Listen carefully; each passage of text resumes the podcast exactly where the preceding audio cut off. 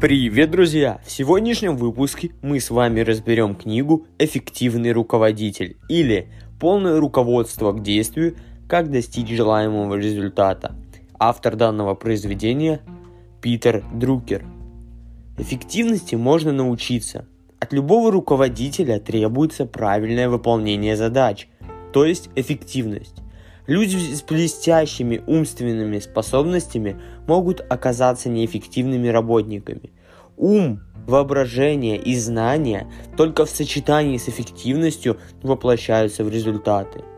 До недавнего времени основной проблемой организации была продуктивность деятельности работников физического труда. За последнюю сотню лет мы научились ее измерять и многократно увеличили производительность отдельного рабочего – в основе деятельности современных организаций лежит интеллектуальный труд. Первое. Его нельзя измерить с помощью критериев, выведенных для физического труда. Второе. Не поддается количественному измерению. Третье. Не измеряется по произведенным затратам. Четвертое. Вклад руководителей не зависит от количества подчиненных. И пятое. Эффективность – это результаты, а не объем управленческой работы. В книгах по развитию управленческого персонала представляют портрет руководителя завтрашнего дня, как человека на все времена. В таких людях мир всегда испытывал большой недостаток. Требуется универсальный гений. Первое – умеющий проводить анализ. Второе – принимать решения. Третье – работать с людьми. Четвертое – творчески мыслить. Пятое – хорошо разбираться в математике. И шестое понимать характерные особенности своей компании и структуры управления. Компании набирают лучших людей, в лучшем случае обладающих одним из желаемых качеств. Формируйте организацию так, чтобы любой человек, сильный в той или иной сфере, мог использовать свои навыки и способности в работе – Делайте ставку на расширение горизонтов деятельности людей с помощью доступных им орудий труда. Не рассчитывайте на резкий скачок в развитии личных способностей. Отличительная черта эффективных руководителей – умение добиваться положительного результата во всем. Пять привычек, которые необходимо выработать руководителю, чтобы работать эффективно. Первое. Знайте, на что расходуется ваше время – Работайте над управлением временем, повышением его эффективности. Второе. Концентрируйтесь на достижениях, выходящих за рамки организации. Нацельтесь не на выполнение работы, а на конечный результат. Третье. Развивайте сильные стороны, свои собственные, своих начальников, коллег и подчиненных. Не зацикливайтесь на слабостях. Не начинайте с задач, которые не в состоянии решить. Четвертое. Концентрируйтесь на сферах, в которых высококачественная работа приведет к выдающимся результатам. Определяйте приоритеты и не отступайте от них. Пятое. Принимайте эффективные решения. Правильные решения – это система, ряд правильных шагов в правильной последовательности. Эффективное решение основано на несовпадении мнений, а не на консенсусе. Быстрые решения ошибочные решения. Решений должно быть немного, но они должны быть фундаментальными. Необходима правильная стратегия, а не изобретательные приемы. Распределяйте свое время. Ресурс времени незаменим. Научитесь управлять своим временем. Сначала как можно точнее определите, на что оно фактически расходуется и максимально сократите его непродуктивное использование. Консолидируйте время, которое можете контролировать в укрепленные блоки. Не делайте 20 блоков, сделайте 5. Процесс управления временем состоит из трех этапов. Регистрация времени. Учитывайте количество времени, потраченного на работу. Анализируйте свою эффективность. Первый шаг к повышению эффективности работы руководителя – это точная регистрация фактических трат времени – Регулярно регистрируйте свои временные затраты. Выявите наиболее непродуктивные занятия и избавьтесь от них. После каждой проверки составляйте новый рабочий график. Задайте себе диагностические вопросы. Первое. Что случится, если этого не делать вообще? Если ответ «ничего», откажитесь от этого дела. Второе. Какими видами деятельности, за которые я отвечаю, может заняться другой человек и выполнить работу не хуже, а то и лучше, чем я? И третье. Какие мои действия тратят время, не принося пользы работе? Управление временем. Составляйте план для полезных и нужных дел. Плохое управление тратит прежде всего ваше время. Первое. Выявите непродуктивные затраты времени из-за отсутствия системы или недальновидности, повторяющиеся из-за года в год. Кризисы в работе – это хороший сигнал для принятия мер. Кризис, который случился во второй раз, больше возникнуть не должен. Второе. Следите за тем, чтобы рабочей силы не было слишком много. Это уменьшает эффективность. В таких случаях работники тратят больше времени на взаимодействие, чем на работу. Если руководители тратят больше десятой части своего времени на решение проблем человеческих взаимоотношений, коллектив слишком велик. Третье. Излишнее количество собраний – показатель плохой организации работы. Задание должно быть целостным. Не разбивайте его на несколько подзаданий. Когда ответственность делится между многими людьми, информация не доходит до тех, кому она действительно необходима. Собрания должны стать не правилом, а исключением из правил. Консолидация времени. Сгруппируйте дела в крупные временные блоки. Рабочее время будет потрачено безрезультативно, если оно раздроблено на блоки по 15-30 минут. Для консолидации блоков времени существует множество способов. Можно один день в неделю работать дома, планировать собрания, проверки, обсуждение разных проблем на два дня недели, составлять график дневной нагрузки каждое утро перед уходом на работу – Дискреционное время идет на выполнение дел, приносящих наивысшую отдачу. Оцените, какое его количество имеется в вашем распоряжении. Выделите цельные блоки времени на проведение конкретных мероприятий. Постоянно пересматривайте свой график и избавляйтесь от не менее продуктивных видов деятельности. Не оставляйте план на бумаге, работайте с ним постоянно. Руководителям зачастую приходится заниматься малоэффективными, но необходимыми делами, разговорами с лучшими клиентами, участием в собраниях подчиненных, предоставлением справок. Старайтесь поручать такие дела ответственным подчиненным. Для достижения реальных результатов работник умственного труда должен сосредоточиться на достижениях и целях работы всей организации. Какой вклад я могу внести в успех моей организации? Помните о своей ответственности перед компанией. Человек, который фокусирует все свое внимание на текущих усилиях и постоянно подчеркивает свои полномочия и власть, всего лишь подчиненный, каким бы высоким ни был его статус в организации.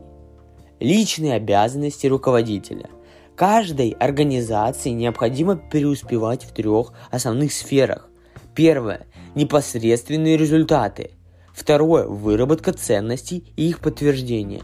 И третье – подготовка сотрудников для работы в будущем. Если организация дает сбой на одном из этих направлений, то сначала она окажется в состоянии застоя, а затем прекратит свое существование. Именно в эти сферы должен наносить свой вклад руководитель неспособность или нежелание меняться в соответствии с требованиями новой должности – распространенная причина неудачи руководителя. Изменяются не только результаты, на которые направлена его деятельность, изменяется общая важность трех основных параметров успешного труда. Как повысить эффективность специалиста? Нужно дать специалисту возможность эффективно работать в своей нише, он должен четко понять, кто будет использовать итоги его труда и что нужно знать и понимать пользователю, чтобы сделать свою работу продуктивно. Необходимо позаботиться о практических применимости своего продукта. Главное не плодить универсалов, мастеров на все руки. Правильные межличностные отношения – Правильные межличностные отношения возникают, когда в работе и отношениях с окружающими руководитель сосредотачивается на своем вкладе в общее дело. Требования к эффективным межличностным взаимоотношениям. Первое. Коммуникация. Вторая. командная работа.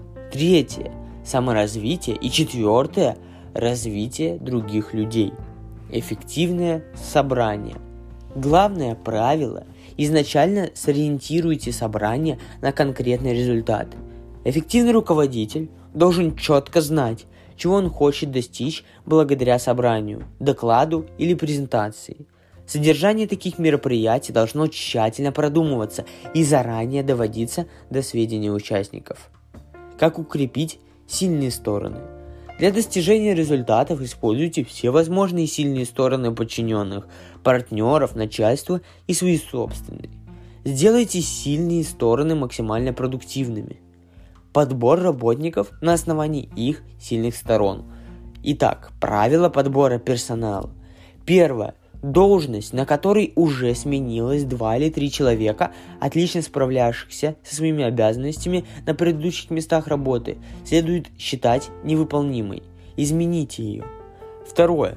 Сделайте каждую должность масштабной и значимой.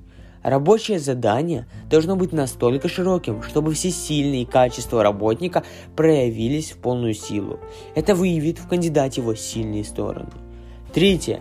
Начинайте работу с людьми, раскрывая и правильно используя их потенциал, а не поручая им стандартные обязанности. Не пытайтесь оценить потенциал работника. Потенциал – это только обещание. Успешные руководители разрабатывают собственные формы оценки, которые состоят из перечисления достижений работников на их прежних должностях и четырех вопросов. Что он делает хорошо? Что еще он может делать хорошо, исходя из своих способностей? Что ему нужно, чтобы научиться в полной мере использовать свои сильные стороны? Если бы у меня были дети, хотел бы я, чтобы они в будущем работали у этого человека и почему? Четвертое. Чтобы использовать сильные стороны, нужно уметь мириться со слабостями.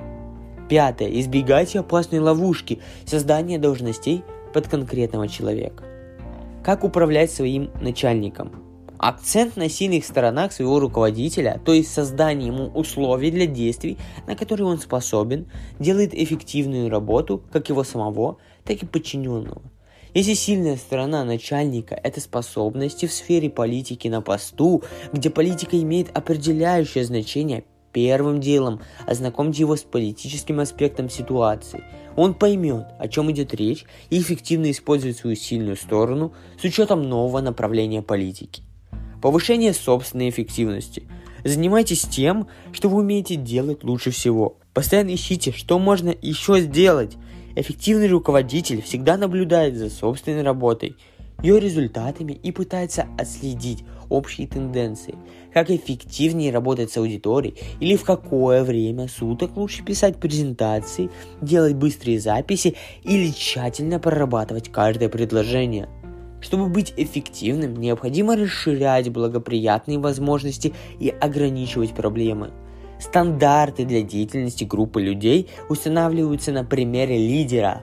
Ваша деятельность должна базироваться только на ваших сильных сторонах. Всему свое время. Главный секрет эффективности – концентрация. В первую очередь необходимо выполнять самые важные дела и никогда не делать несколько важных дел одновременно. Необходима жесткая самодисциплина, железная сила воли и умение говорить «нет», это поможет вам при решении огромного количества задач. Делать одно дело за один отрезок времени значит делать его быстро. Люди способны переделать массу дел, разных по своему характеру, занимаются ими по очереди. Избавляемся от груза вчерашнего дня. Систематическое избавление от старого – единственный способ эффективно начать новое. Избавьтесь от прошлых неудач, вчерашних успехов, переставших быть продуктивными – видов деятельности, которые не принесли желаемого результата. Проблема известных организаций не в отсутствии креативности. Зачастую все их работники слишком заняты решением задач вчерашнего дня. Стимулирование креативности бывает успешным даже в самых ограниченных, пропитанных бюрократией структурах – если в них регулярно проводится проверка программ и видов деятельности на их актуальность и любая непродуктивная деятельность немедленно прекращается. Приоритетные и прочие вопросы. Определение приоритетов – задача простая. Сложнее определить неприоритетные задачи, которые следует отложить и строго придерживаться своего решения. Смелость, а не анализ диктует действительно важные правила определения приоритетов. Итак, первое – выбирайте будущее, а не прошлое. Второе – сосредотачивайтесь на благоприятных возможностях, а не на проблеме. Третье. Выбирайте собственное направление, а не плывите по течению вслед за победителями. Четвертое. Ставьте цели, которые дадут видимый результат, а не те, что достигаются безопасно и просто. Навязывайте собственную первоочередность задач, несмотря на ограничения времени и обстоятельств. Это единственная надежда руководителя стать хозяином своего времени и обстоятельств, а не их рабом. Процесс принятия решений. Эффективные руководители мыслят стратегическими и масштабными категориями. Не ставьте себе цели решить текущие проблемы, не принимайте слишком много решений. Концентрируйтесь только на важнейших. Не стремитесь к быстрому принятию решений. Необходимо знать, когда решение следует основывать на принципе, а когда исходить из потребности момента и прагматичности – больше всего времени в этом процессе идет не на принятие решений, а на воплощение их в жизнь. Реализация эффективного решения должна быть простой и максимально приближенной к возможностям среднего работника. Процесс принятия эффективных решений. Первое. Спросите себя, является ли эта ситуация характерной или это исключение из правил. Общую характерную проблему решайте через установление принципа. С исключениями нужно разбираться, учитывая конкретную ситуацию. Второе. Четко определяйте, чего именно следует достичь благодаря конкретному решению. Какие цели оно преследует. Какие минимальные задачи перед ним ставятся. Каким условиям оно должно удовлетворять. Эффективное решение должно соответствовать целям, в противном случае оно неэффективно и нецелесообразно. Третье. Начинайте с того, что правильно, а не с того, что приемлемо. На конечной стадии все равно приходится идти на компромисс. Если человек не знает, как соответствовать граничным условиям, он не может сделать выбор между правильным и неправильным компромиссом. И это часто приводит к ошибкам. Четвертое. Внедрение решения занимает больше всего времени. Ни одно решение не будет эффективным, если с самого начала не будут разработаны механизмы его реализации. Ни одно решение нельзя считать принятым, пока на кого-то не будет возложена ответственность за его выполнение. Притворение решения в реальные действия требует ответов на несколько вопросов. Кому следует знать об этом решении? Какие действия следует предпринять? Кто должен будет их совершать? Каким должно быть действие, чтобы люди, которым его поручают, сумели его выполнить? Действия должны соответствовать способностям людей, которые будут поручены их выполнение. Пятое. Предусмотрите систему обратной связи для постоянной проверки воплощения в жизнь решения и сверки с планом реализации. Для эффективной обратной связи нужна организация информации, цифры и данные – Руководитель должен лично проверять, как выполняются его решения, в противном случае его деятельность будет неэффективной. Эффективные решения. Любое решение – это выбор между вариантами. Для принятия эффективного решения соберите максимальное количество мнений, подтвержденных фактами. Вырабатывайте как в себе, так и в своих коллегах привычку определять, на что следует обращать внимание, что нужно изучать и что проверять. Это основа любого эффективного решения. Эффективное решение не результат консенсуса в оценке имеющихся фактов. Это итог конфликтов разных мнений, а также серьезного анализа самых разных вариантов. Разработка подходящего оценочного механизма связана с определенным риском. Чтобы вынести суждение, нужно иметь варианты для выбора. Только при наличии вариантов можно надеяться на обоснованный выбор – Первое правило принятия решений – не принимайте решения, пока не услышите мнений, противоречащих вашему. Почему, принимая решение, следует настаивать на контраргументах? Первое. Это единственная возможность предотвратить ситуацию, когда лицо, принимающее решение, становится пленником организации. Способ вырваться из плена предубеждений обеспечить поступление задокументированных и тщательно продуманных возражений – Второе. Только разногласия обеспечивают альтернативы предполагаемому варианту. Решение без альтернативы – это всего лишь ход отчаявшегося азартного игрока, насколько бы тщательно он не был продуман. Посмотрите на позицию как на средство для обдумывания вариантов решения. Каждое решение – это вмешательство в отлаженную систему. Хороший руководитель не будет рисковать и принимать лишних решений – решение следует принимать, если без него ситуация, скорее всего, ухудшится. Благоприятные возможности чаще всего ведут к усовершенствованию, чем к радикальным изменениям. Вы готовы принять решение, если требования придуманы, варианты изучены, риски и преимущества взвешены, но этого недостаточно. В этой ситуации успешный руководитель должен не поддаться соблазну и провести исследование данного вопроса еще раз – на этом все. Хочу напомнить, что по ссылочке в описании вы можете приобрести мою книгу «Игра в бизнес», которая будет мотивировать вас сделать свой бизнес и никогда не работать на кого-то. Также ставьте, пожалуйста, положительные оценки на всех площадках, где вы меня слушаете. Всем удачи и пока!